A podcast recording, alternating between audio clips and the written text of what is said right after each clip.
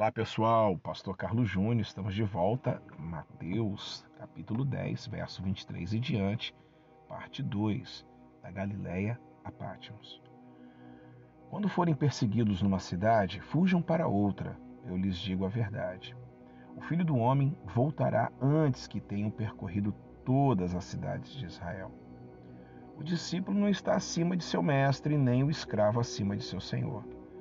Para o discípulo é suficiente ser como seu mestre, o escravo como seu senhor.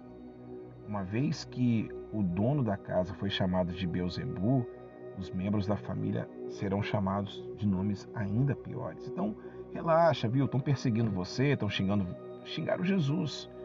Então se contenha, fica, fica tranquilo.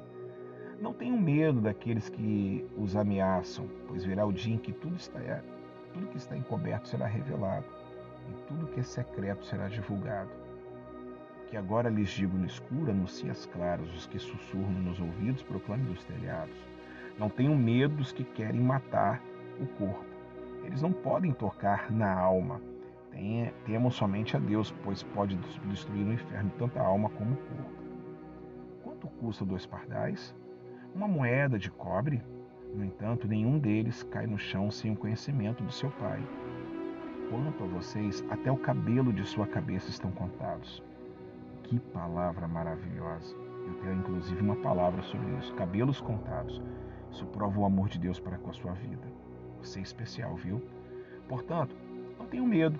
Vocês são muito mais valiosos que um bando inteiro de pardais. Quem me reconhecer em público aqui na terra eu reconhecerei diante do meu Pai no céu. Mas quem me negar aqui na terra, eu também o negarei diante do meu Pai no céu. Não imaginem que vim trazer paz à terra. Não vim trazer paz, mas a espada.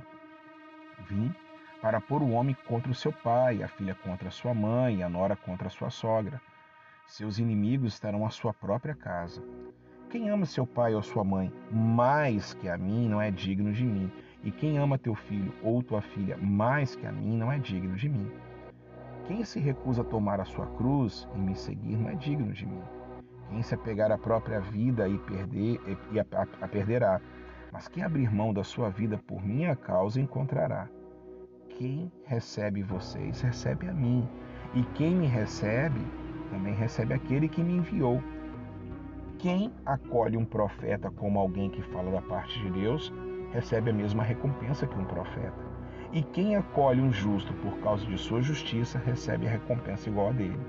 Se alguém der um copo de água fria que seja o menor dos seus dos meus seguidores, certamente não perderá a sua recompensa. Espero que você comece a dar um copo de água para os profetas e para os pequenos. Espero que você entenda não existe maior nem menor no reino de Deus. Uau, terminamos a grande comissão. Agora a gente vai falar de Mateus capítulo 11. E eu espero você no próximo episódio.